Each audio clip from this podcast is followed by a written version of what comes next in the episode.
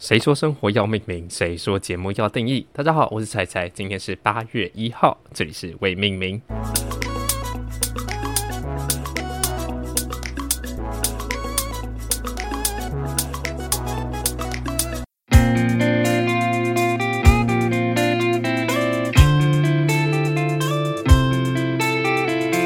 真的过了好久不见了，我们有一个月没有更新了。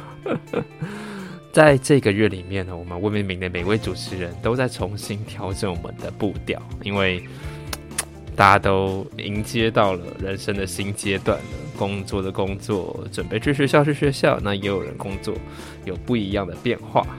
那非常感谢大家在过去这一个月来不离不弃的等待，然后也愿意在后面的日子继续支持我们未命名。那在我们大家都站稳脚步之后呢，我们会好好的跟大家宣布未命名接下来要怎么走的。所以请大家继续的支持，请大家继续的收听我们节目喽。那今天为什么隔了一个月，哎，突然的做了更新呢？就是因为有事情跟大家分享了嘛。就是大家可以想想，如果都没有更新，就是因为生活平普通平响的。那为什么要讲东西？就是因为哎，有不一样的东西了。这不一样的东西是什么？是彩彩确诊了。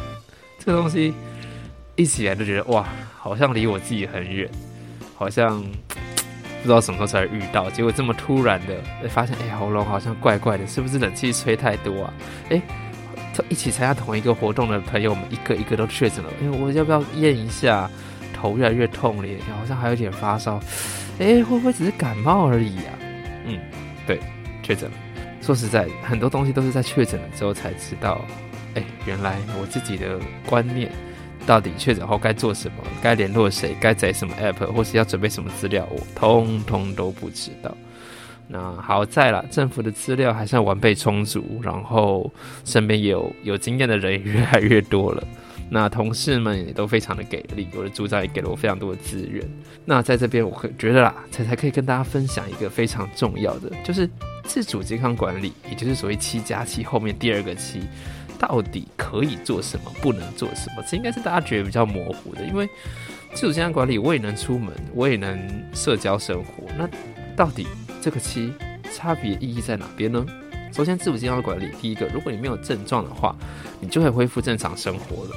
但是你在外出的时候一定要戴口罩，而且要避免出入人很拥挤的地方，就是你没有办法保持社交距离的地方，室外一点五公尺，室内一公尺，而且有可能会有接触到不特定的人士，这种地方就是避免不准去这样子。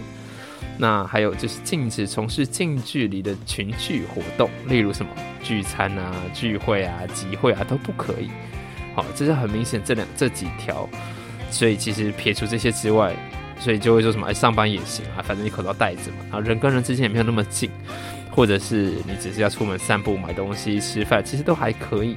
这些东西，我觉得大家嗯，应该是在过去，甚至现在，可能在未来都比较会困惑的。自我健康管理都在干嘛？在这边跟大家做个分享。